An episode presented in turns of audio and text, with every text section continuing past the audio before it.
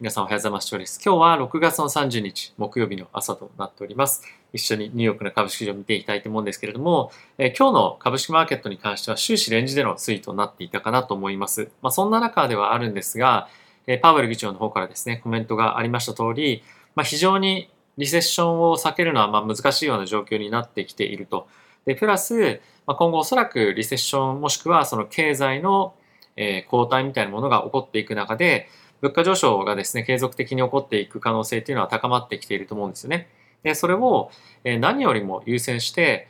しっかりと抑え込んでいくために、金利のまあ上昇というか利上げっていうのはしっかりとやっていきますよということを改めて、まあ、ヨーロッパの方でですね、発言をしておりました。で、プラスこれに加えて、ECB のラガルド総裁の方からは、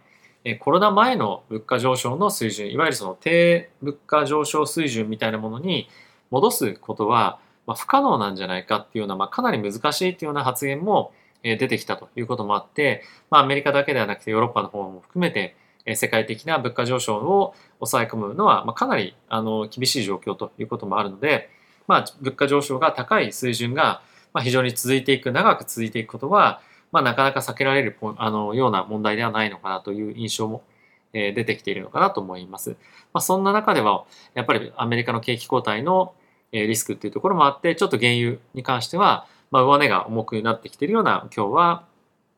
動きとしてはなっていましたが、まあ、いずれにせよ、物価上昇がやっぱりそれだけどんどんどんどん上がっていったりですとか、まあ、あとは中東やロシア、ウクライナ情勢を考えてみると、エネルギー価格の急激な下落みたいなものは、まあ、そうそう起こらないんじゃないかなと思うので、引き続きエネルギー関係の株に関しては、まあ、底堅さみたいなものは出て今後も推移をしていくんじゃないかっていうのは考えております。で今日はですね、皆さんにもさっきちょっとお伝えをしたような、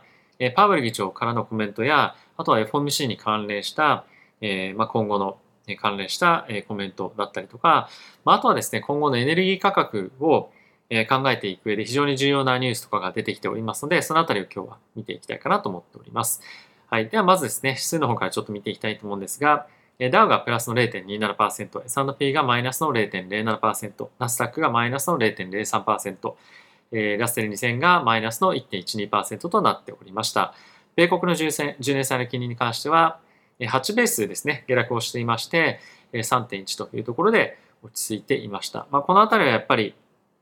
米国のリセッションリスクとか、まあ、そういったところを織り込んで、えー、金利が下がっているというような感じになっているかなと思います。まあ、そんな中ではあるんですが、まあ、円安がですね、一層進んでいて、一時期は137円まで動いていたんですが、まあ、今の段階では136.64というところまで、えー、まあ上がっているというような感じですね。であとはさっきもちょっと申し上げたように、原油の価格が109.30というところで前日比に2.2%ですね、下落をしていますが、まあ、この価格水準に関しては、まあ、100ドル割ってくるということは正直ないと思いますし、まだまだやっぱり高い水準で継続していくんではないかなと僕は思っております。はい。ということで、まあ、チャートちょっと見ていきたいと思うんですが、これが一応今、ドル円のチャートになっております。まあ、かなり急激な上昇になっているということもあって、あの、黒田総裁ですとか、日本の財務省の方からコメントが追加的に出てくる可能性もあるので、まあ、ボラティティが引き続き高いようなマーケットが続くというのは、えー、まあ、気をつけておきたいポイントかなと思います。まあ、あとはですね、引き続き、えー、10年債と2年債の金利差ですね、いわゆるそのイールドカーブがまた非常にフラット化してきている、もしくは今後インバースする、また、まあ、インバースというのは2年債の金利の方が10年債の金利より高いような状況になってくる可能性が、えー、まあ、また結構出てきていると思います。このあたりが逆転してくるとまた、マーケットの中でリセッションリスクの議論が再燃して、まあそういったところの注目度が高まってくると思うので、まあ、このあたり一つ見ておきたいポイントかなと思うんですけれども、もう一つ皆さんと一緒に見ておきたいのが、この2年債と3ヶ月金利の金利差になっております。で、これが今ですね、どんどんどんどん差がなくなってきておりまして、これの一つの大きな原因としては3ヶ月の金利が今急騰しているというような状況になってきています。で、2年債の金利に関してはこのようにあの高止まりしているので、2年債の金利よりも、まあ、3ヶ月の金利が大きく上昇することが、今、このあの2年債と3年、3ヶ月の金利のあの、まあ、カーブがですね、大きく変化しているような理由になっているんですが、やっぱりこの3ヶ月金利とかが大きく上がってくることによって、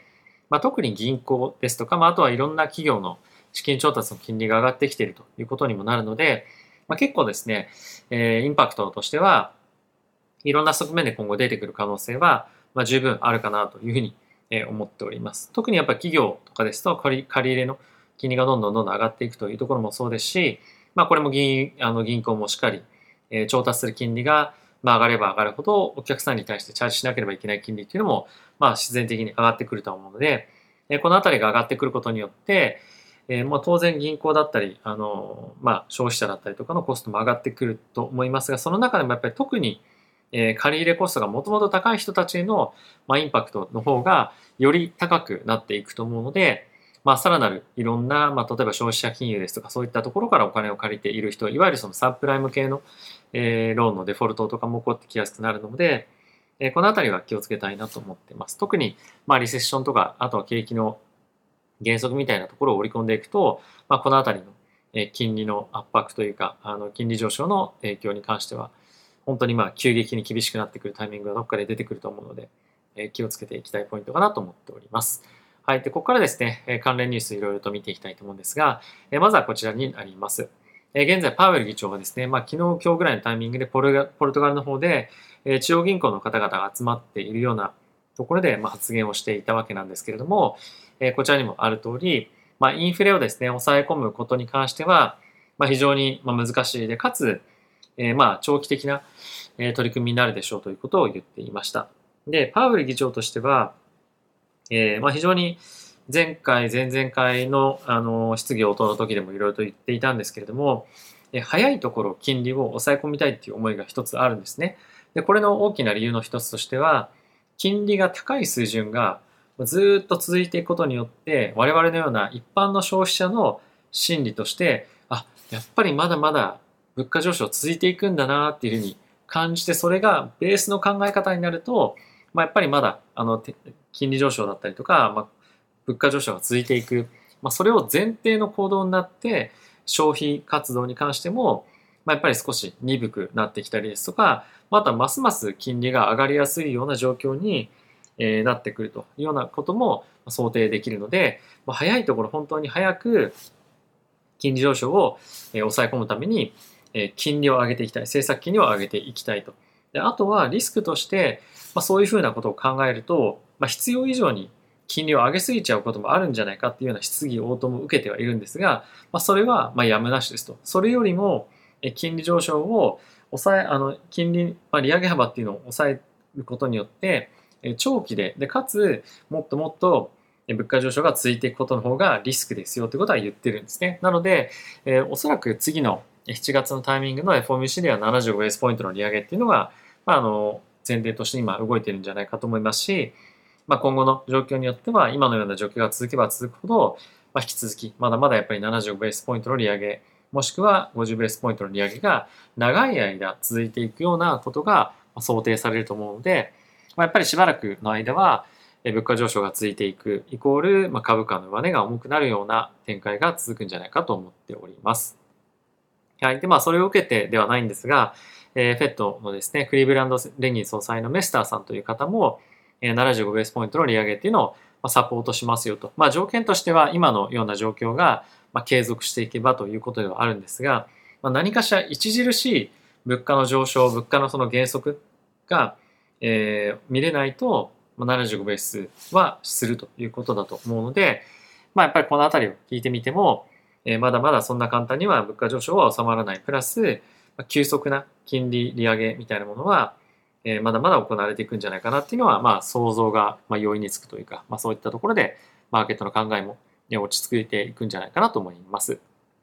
はい。で、まあ、そんな中ではあるんですけれども、その物価上昇に大きく寄与するポイントとしては、エネルギー価格の高騰というところがあるんですが、まあ、一応ドイツのですね、外務省の方からの発言ではあるんですが、えー、まあドイツとしてはというか EU としては、えー、まあ今新しいタイプのハイブリッドのま戦争をしているようなものだと。やっぱりそのロシアから今ヨーロッパ、特に今ドイツですよね、に対してのガスの供給というのが非常に今厳しく制限されている中で、今ドイツの中ではどこの地域の、もしくはどこの建物で停電をしなきゃいけないかとか、そういった議論ももう現実的に行われていて、まあ、ある意味、そのヨーロッパに対して、ロシアがですね、まあ、あの天然ガスの供給を今後、まあ、著しく絞っていくようなことは、もう、あの、織り込んで、準備をしていかなければいけないというところまで、来ていると。いうことらしいです。まあ、そうなってくると、やっぱり冬に対しては、もっともっと、厳しいエネルギー環境になってくるので、エネルギー価格の高騰っていうのは、冬に向けて一層高まっていくんじゃないかと思うので、まあ、今少し原油だったりとか、落ちてきてはいますが、高止まりのような状況がしばらくは続いていくんではないかなと僕は思っております。まあ、そんな中もう一つ見ておきたい面白いニュースがありまして、こちらになってるんですけれども、今ですね、サウジアラビアがエジプトから原油をですね、たくさん輸入してますよということが、これニュースになっていました。で、これなぜかというと、サウジアラビアといえばもちろん、まあ、世界一の産油国で、えどんどんどんどんまあ、本当に外部からその輸入する必要あるのっていう感じは正直あるんですが、これ何が起こっているかっていうと、ロシアが産油している原油をエジプトに一回流して、エジプトがそれをロシアに流しているというようなことが今起きていると。で、やっぱりロシアとしても原油を売りたいですし、まあ、サウジアラビアとしても、まあ、安く原油を今、あの、調達できるのであれば、まあ、それをやっていきたいと。で、サウジアラビアといえば、産油してるんだから必要ないでしょっていうふうに思う方もいらっしゃるかもしれませんが、まあ、やっぱりこの中東のエリアに関しては、えものすごくですね、あの、冷却システムが、まあ、至るところで必要なので、それに対して、まあ、エネルギーが必要なんですね。なので、まあ、その、ね、冷却するためのエネルギーの原価っていうものが下げられれば下げる下げられるほど国としてはまあ嬉しいということもあるので、まあ、こういったことがまあ現在行われているそうです。で、このような形で、えー、ロシアの、まあ、あの、原油がですね、あの、他のところで、まあ、しっかりと売れると、売れるような状況になってくると、まあ、世界各国がいろいろとロシアに対して厳しいサンクションをやったとしても、まあ、こういった形でサポートするような、まあ、国だったりとかいると、思った以上にそのサンクションの影響みたいなものがですね、まあ、出てこないと。まあ、それによって、えますますロシアとしては、さっき出ていたようにヨーロッパに対して、まあ、強気な姿勢でエネルギー価格のえ交渉とかっていうのも行えていくような状況に、ま、なっていくと思うので、まあ、一層の物価上昇みたいなものは、ま、続いていきやすくは正直になっていくのかななんていうのは思ってはおります。はい。まあ、あとはもう一つ面白いなと思ったのが、え今ですね、ドイツの CPI が、まあ、6月に関しては8.2%の伸びというところに収まりましたよと。で、予想は8.8%だったんですけれども、まあ、これが大きく鈍化したわけなんですが、これ何が起こったかっていうと、ドイツの国内で、そのエネルギー価格に関連した、まあ、の税引きをしたんですよね。これ、えっと、バイデン大統領もアメリカ国内でやろうとしてますけれども、まあ、それによって下がったと。で、これって、あの、一過性のものだと思うんですよね。なので、これを永遠に続けることっていうのは当然できなくて、どっかのタイミングでもう一回戻す。全部戻さなかったとしても、半分だけその税金分また戻すとかっていうのをやらなければいけないので、まあ、これで、えー、まあ、単発的に、短期的に下がったとしても、そこまで、あのー、なんだろう、利上げペースを変えるとか、えー、まあ、そういったことになるまでは、正直影響がないんじゃないかなと思いますし、引き続き8.2%ってものすごくやっぱ高いですよね。なのでまあこのような状況がやっぱ続いていくと、え世界的には非常に不況のような形になっていきやすいかと思いますし、まあ、そんな中でもこのような物価上昇が続いていくと ECB も、えー、FRB もですね、まあ、しっかりと利上げに対して、えーまあ、積極的にやっていくっていう姿勢に、まああのまあ、なってしまうと思うので、ま、すますスタグレスタグフレーションというか、経済的には株式的にも厳しいような状況にはなっていくのかなというのは思っております。はい。ということで皆さんいかがでしたでしょうか？株式マーケット、今日はそこまでは大きく動いてはいなかったですけれども、まあ、やっぱりこういったところの諸々のニュースを見てみると、まあ、引き続き厳しい状況だなというのは変わらないかと思いますし、まあ、なかなかやっぱりその買いに向かう材料っていうのがま出てきづらいような環境にはなっているかと思います。まあ、あとはですね、さっきもちょっとお話に上がっていたような、まあ、ヨーロッパと、まあ、あとはロシアの関係性によって、今後の大きなあの、エネルギー価格の高騰にもつながっていきかねないですし、まあとはロシアに対しても、やっぱりその世界のどこかにやっぱサポーターがいるというような状況は、まあ、こういったニュースを見てもわかると思うので、えー、サンクションしてますよと、制裁世界各国がしてるから、まあ、ロシア追い込まれてるみたいな、ニュースいろんなところでは見ますけれども、まあ、実際問題そこまで困っていないっていうのが、まあ、正直なところだったりはまあ、少なくとも政治的にはあるのかなと思いますし、まあ、やっぱり原油が売れなくて余ってるみたいな状況ではなくて、まあ、それを買いたい、えー、まあサポートしたいというか、まあ、国も、まあ、実際にはいて、それを材料にヨーロッパがまあ結構厳しいような状況には陥るというようなことには継続してなっていくかと思うので、えー、まあこのあたりも含めて、え、どのセクターに投資をするのかっていうのは考えておかないといけないかなと思います。はい。ということで皆さん今日も動画ご視聴ありがとうございました。また次回の動画でお会いしましょう。さよなら。